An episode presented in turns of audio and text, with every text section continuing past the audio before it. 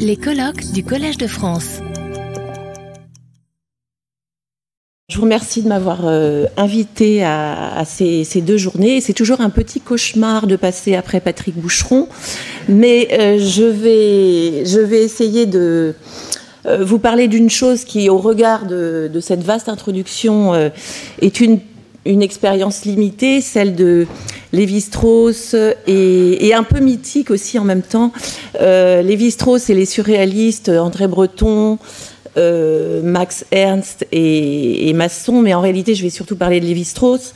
Euh, vous savez que tous arrivèrent, enfin vous savez, vous ne savez pas que tous arrivèrent à New York au printemps 1941, après avoir traversé, après une, traversée euh, atlantique assez périlleuse. Hein. ils arrivent à New York en condition d'exilés, un exil dont ils ne savaient pas bien sûr combien de temps il durerait.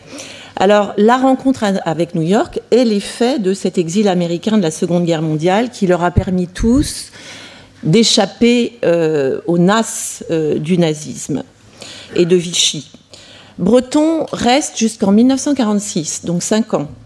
Lévi-Strauss reste jusqu'en 47, donc 6 ans plusieurs années de vie et d'expérience new-yorkaise sur lesquelles Claude Lévi-Strauss laisse quelques magnifiques textes dont je vais vous lire quelques-uns. Je n'ai pas de PowerPoint, je n'ai pas d'image, mais par contre j'ai des textes.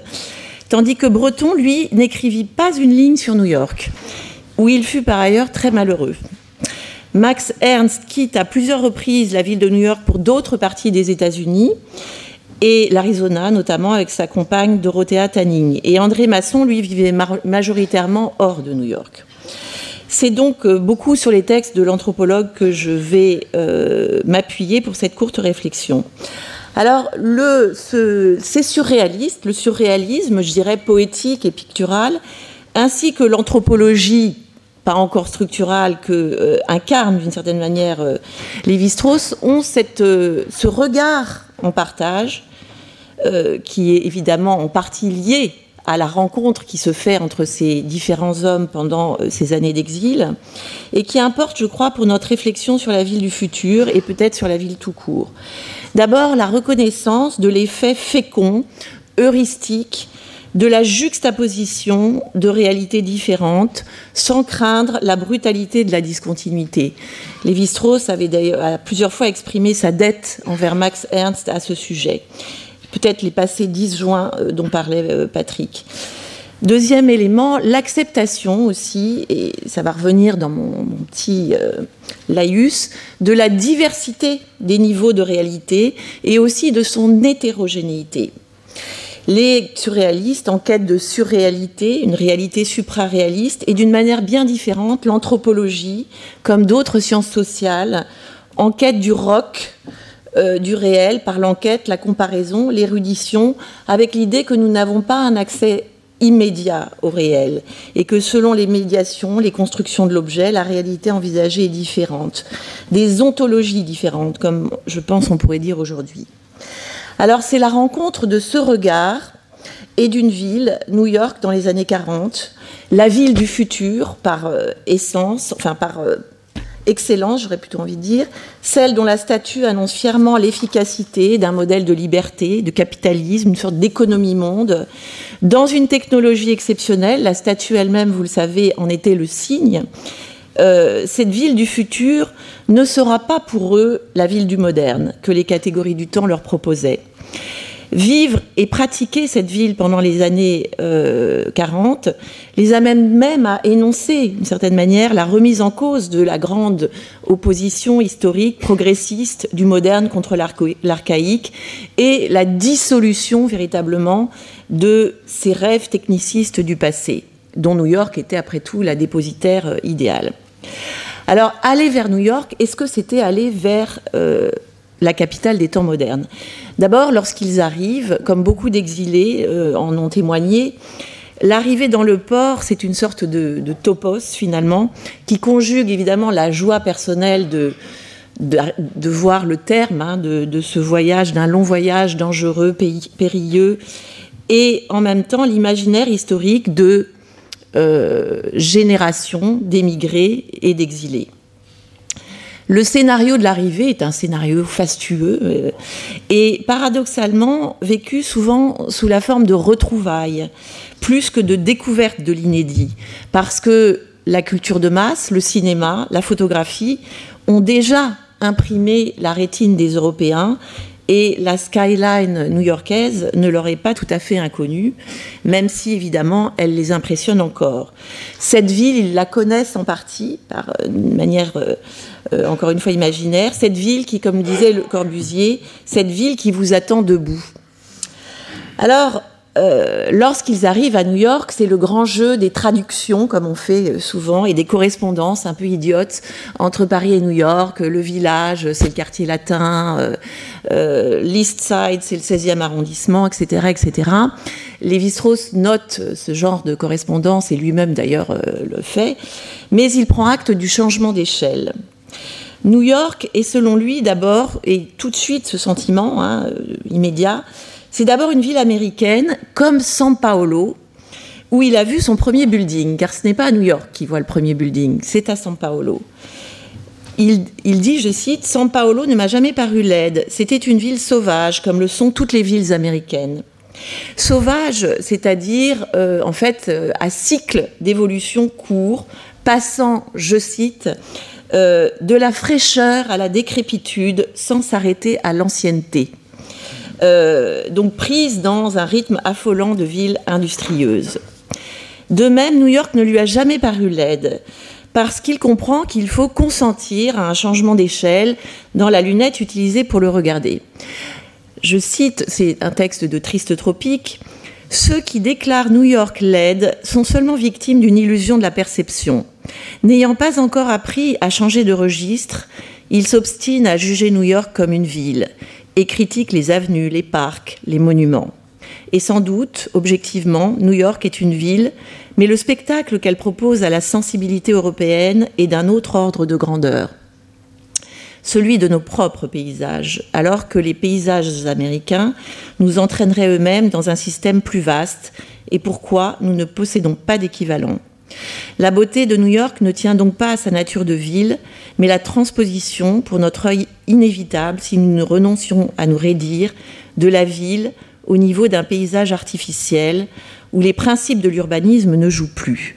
Les seules valeurs significatives étant le velouté de la lumière, la finesse des lointains, les précipices sublimes au pied des gratte-ciels et des vallées ombreuses parsemées d'automobiles multicolores comme des fleurs. Bon, je vous cite là tout ce texte qui est un texte assez connu de, Triste Tropique qui va contraster avec euh, plein d'autres choses sur New York euh, dites par le même Lévi-Strauss.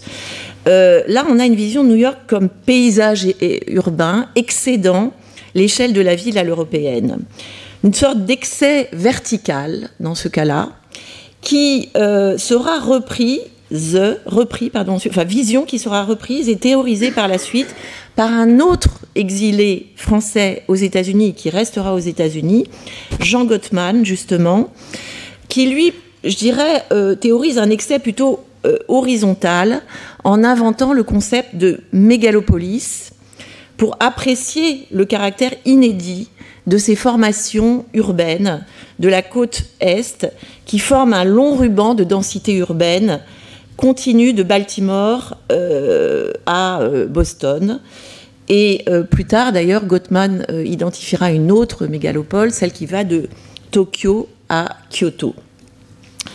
La métaphore minérale qui est présente dans le texte de Triste Tropique, qui est une sorte aussi de rêverie baudelairienne, paysage immense de minéral et d'eau, laisse la place assez vite à un autre registre qui lui aussi euh, dénie le moderne. Je cite Décidément, New York n'était pas la métropole ultramoderne que j'attendais, mais un immense désordre horizontal et vertical attribuable à quelques soulèvements spontanés de l'écorce urbaine plutôt qu'au projet réfléchi des bâtisseurs. On entre là dans une autre métaphore euh, qui n'est pas minérale, mais plutôt, je dirais, géologique, de couches anciennes ou récentes qui jouent différemment dans le magma environnant, comme les témoins d'aires différentes. New York, ici, figure une véritable tectonique des plaques urbaines, un monde vivant, terrien, qui déjoue la rationalité des ingénieurs, qui déjoue donc la modernité du projet citadin. Dans les deux cas, notons quand même qu'on a là la vision d'une ville vue d'avion ou vue du haut d'un de ces gratte-ciel qui euh, en incarnerait, enfin, un des gratte-ciel qui, pour le coup, en incarne la modernité historique.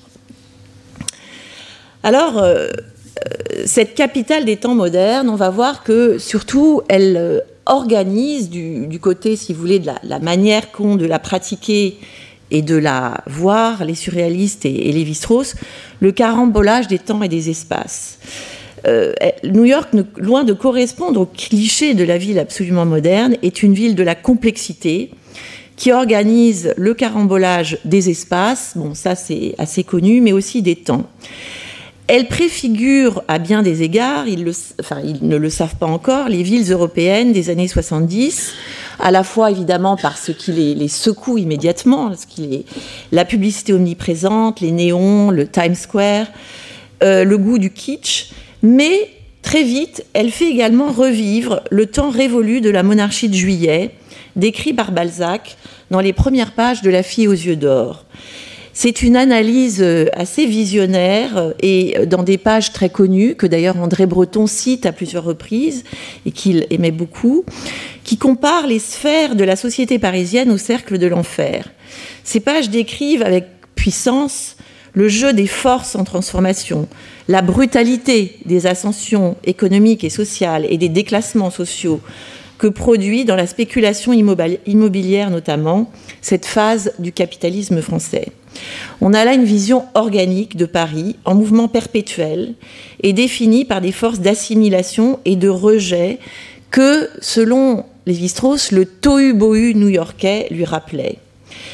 Tels les flux, les reflux de la marée, les recyclages, les reclassements, les effondrements et les réapparitions de segments sociaux produisent leur lot de rebuts, stockés dans quelques niches de la grande ville et que nos surréalistes et Lévi-Strauss vont aimer redécouvrir lorsqu'ils ne valent plus rien.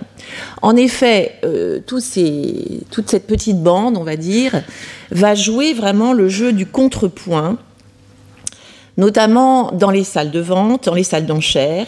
Il faut être au plus, au plus près du creux dépressif du goût et profiter des avatars du beau pour acheter pas cher des tas de merveilles. On retrouve aussi la figure de l'anthropologue esthète en chiffonnier de la société de son temps. Lévi-Strauss l'a souvent dit, les ethnologues doivent faire les poubelles euh, des grandes villes et les marchés aussi, dit-il. Quant aux surréalistes, ils n'ont pas attendu cet appel pour l'effectuer à leur manière par la pratique intensive des puces, espace de rebut des villes et haut lieu de recyclage des objets. New York, donc, dans les années 40, fait un peu revivre euh, le monde du cousin Ponce, du point de vue aussi de la largeur des possibilités. C'est-à-dire qu'on euh, pouvait acheter beaucoup de choses à pas cher, on pouvait aussi d'ailleurs euh, se loger à pas cher. Ça, c'est une chose importante que, souligne Lévi-Strauss dans ces niches de la ville. Pour Lévi-Strauss, comme pour les surréalistes, ce rapport au temps et à la ville passe beaucoup par le trafic d'objets. Il raconte comment il achète donc, par exemple, pour presque rien, des meubles espagnols ou italiens de la Renaissance, ces meubles massifs en noyer qui ont parfois été exportés par la conquête au Mexique et retrouvés à New York parce que des riches Américains les avaient achetés à un moment et ce n'était plus la mode. Donc, euh, ils se retrouvaient en salle des ventes. New York organise le carambolage des espaces. C'est déjà le, terme assez connu à l'époque, hein, qui est déjà qui est tout un qui est un terme en même temps contesté et programmatique de melting pot. On passe, euh, on se dépayse très facilement en allant d'un bloc à l'autre à New York. Ils découvrent tous la réalité multiculturelle de la métropole américaine qui préfigure d'une certaine manière aussi euh, la citadinité européenne d'après 1945, lorsque des vagues d'émigration vont bigarrer à leur tour les populations des villes d'Europe. Mais pour l'instant, euh, leur œil européen est tout à fait intéressé et frappé euh, par ce, melting pot.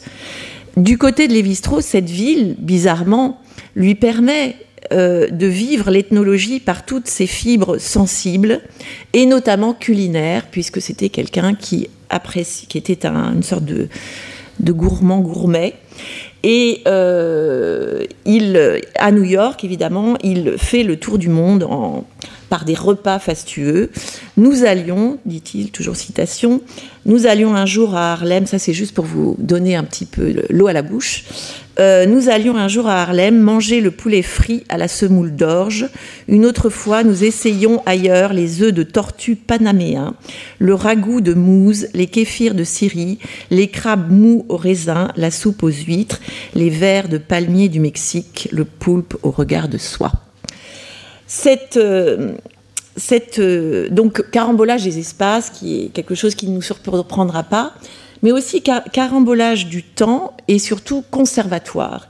La ville du futur allie le moderne et l'archaïque, et non l'ancien. Car New York se fait le conservatoire des us et coutumes qui sont disparus parfois de la vieille Europe. Euh, Lévi-Strauss raconte que des collègues ethnologues couraient, qui avaient couru les campagnes reculées d'Europe centrale, font en plein New York des trouvailles chez leurs compatriotes immigrés. Il y a tout un tas d'ethnologues à la New School for Social Research qui sont euh, qui viennent de l'Europe centrale et qui vont redécouvrir, par exemple, évidemment, une culture yiddish très forte et euh, le théâtre yiddish aussi, euh, le théâtre juif qui est très actif dans le Lower East Side. Et on peut dire que dans ce cas-là, New York est le conservatoire et d'une certaine manière le rédempteur aussi en ce qui concerne la culture yiddish qui sera sauvé littéralement dans le transfert new-yorkais de la destruction systématique euh, de la culture juive euh, dans l'Europe occupée par les nazis. Mais autre conservatoire euh, étonnant aussi, l'opéra chinois, par exemple, où il se rend fréquemment, qui est opéra chinois qui est établi sous la première arche du Brooklyn's Bridge qui est une troupe venue il y a longtemps de Chine et qui y perpétue tous les jours, du milieu de l'après-midi jusqu'à minuit, les traditions du répertoire classique chinois, qui bientôt, là aussi, n'auront plus leur place dans la Chine communiste. Et où Lévi-Strauss euh, est allé euh, bien souvent avec euh, Breton et où il a amené André Camus. Albert Camus, pardon, excusez-moi. Je cite Il est à New York, écrivais-je en 1943, un lieu magique où les rêves de l'enfance se sont donné rendez-vous, où des troncs séculaires chantent et parlent, où des objets indéfinissables guettent le visiteur avec l'anxieuse fixité des visages. Ce lieu auquel des méthodes muséographiques désuètes, mais singulièrement efficaces, confèrent les prestiges supplémentaires du clair-obscur des cavernes et du croulant entassement des trésors perdus. On le visite tous les jours de 10h à 5h à l'American Museum of Natural History. C'est la vaste salle du rez-de-chaussée consacrée aux tribus indiennes de la côte nord du Pacifique qui va depuis l'Alaska jusqu'à la Colombie-Britannique. Fin de citation. Euh, la rencontre avec cet art, alors dédaigné de la côte nord-ouest, est un des trésors, mais pas le seul, offert par l'expérience new-yorkaise. Dans euh, ce texte, New York Post est préfiguratif, un texte d'allure très surréaliste. Lévi-Strauss se rappelle les, je cite, mille et une cavernes d'Ali Baba, prodiguées par une ville, qui avait fini par rassembler le patrimoine artistique de l'humanité et offrait, dit-il, à qui savait se glisser comme Alice euh, de l'autre côté du miroir, offrait euh, mille richesses. Alors, euh, poursuit-il, apparaissent des hangars pleins de vastes vases. Et là, il y a vraiment le, plaisir de l'énumération, hein, les vases Moshika, Nazca, Chimu, les boîtes en or incrustées de rubis et d'émeraudes, épaves de l'émigration russe au lendemain de la révolution d'octobre, des séries entières d'Utamaro, et Lévi-Strauss était particulièrement collectionneur d'art japonais, en tirage d'époque, dont étaient prêts à se séparer quelques jeunes hommes dans le besoin, ou des antiquités péruviennes de grande valeur bradées par un baron allemand. On est là dans une référence la référence au conte est prégnante, à la féerie, Alice au pays des merveilles. Évoque, tout cela évoque une ville euh, à la trame urbaine encore lâche, euh, pleine de trous, hein, dont la texture est, est, criblée de trous, et qui ménage des surprises, qui organise des passages secrets, mais pas des passages surveillés, justement. Des passages où il n'y a pas d'interception, des passages secrets.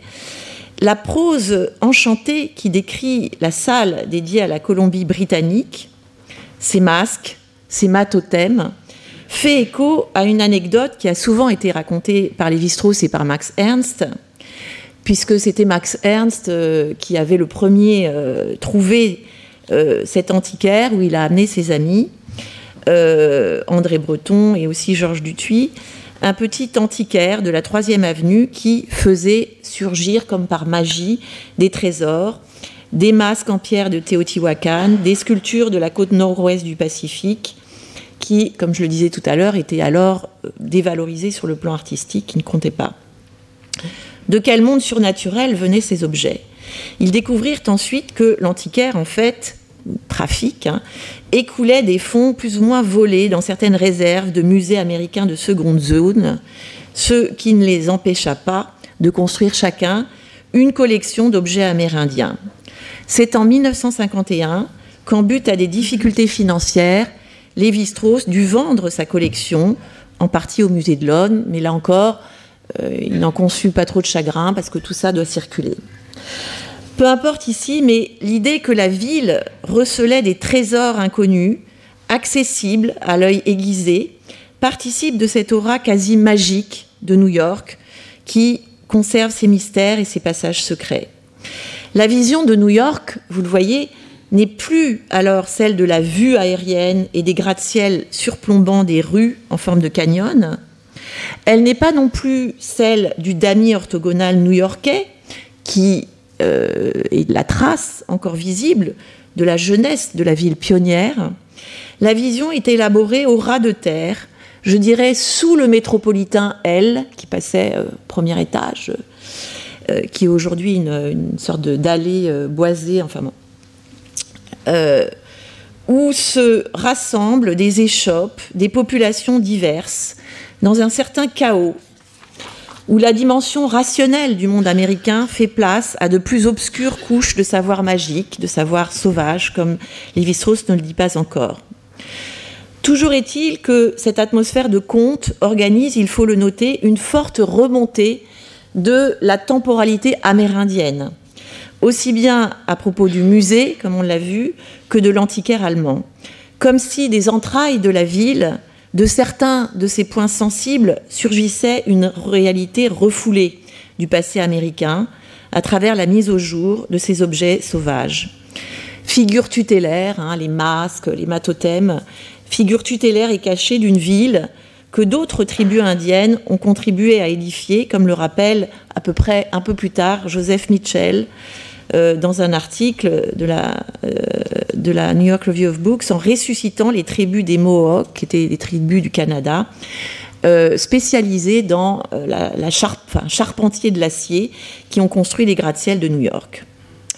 Alors en conclusion, j'aimerais offrir à la réflexion commune sur la ville du futur trois images de ce carambolage des temps que j'ai un peu mis en valeur ici et qui me semble être une des dimensions euh, peut-être de tout phénomène urbain, mais de la New York vue et aimée par les exilés européens. La première, je reprends euh, ce que j'ai dit tout à l'heure, qui m'a toujours beaucoup frappé, celle de cet opéra euh, chinois classique sous l'arche d'un pont moderne de Brooklyn, construit, je le rappelle, en 1883.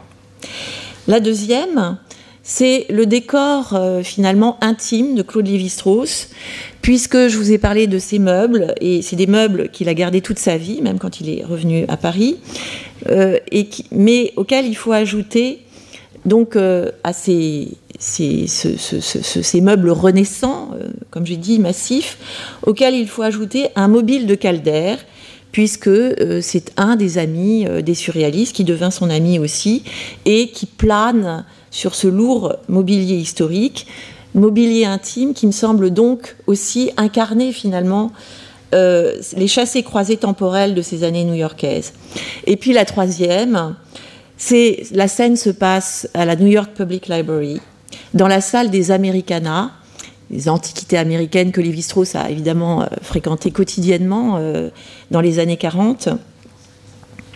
Je cite Sous ces arcanes néoclassiques et entre ces murs lambrissés, je voisinais avec un Indien coiffé de plumes et vêtu de peau emperlée, même s'il prenait des notes avec un stylo par cœur.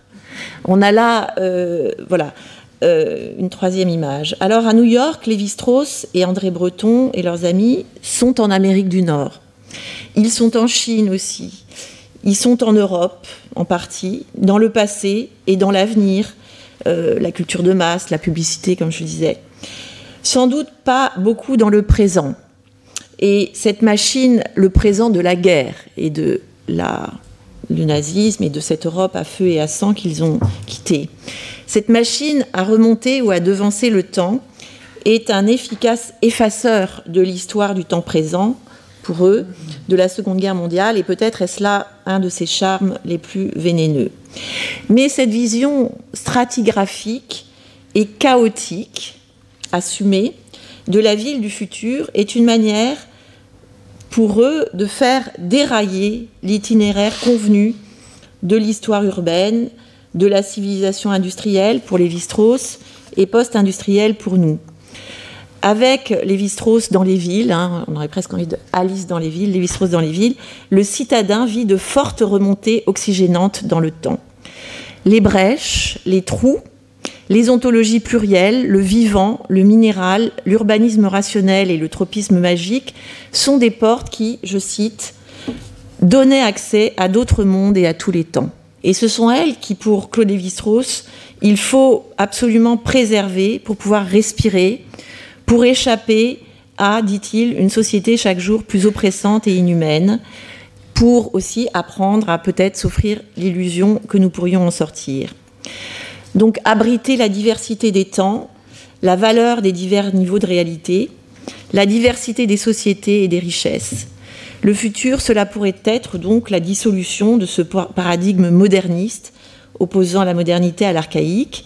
New York dans les années 40, telle qu'elle fut pratiquée, telle qu'elle fut comprise et aussi, vous l'aurez euh, compris, aimée, par les surréalistes et par les strauss fut peut-être la préfiguration d'une telle dissolution, en tout cas un bricolage que Lévi-Strauss théorisera plus tard entre toutes ces passés disjoints et révolus, qui est toujours la vie dans la ville. Merci. Retrouvez tous les contenus du Collège de France sur www.colège-2-france.fr.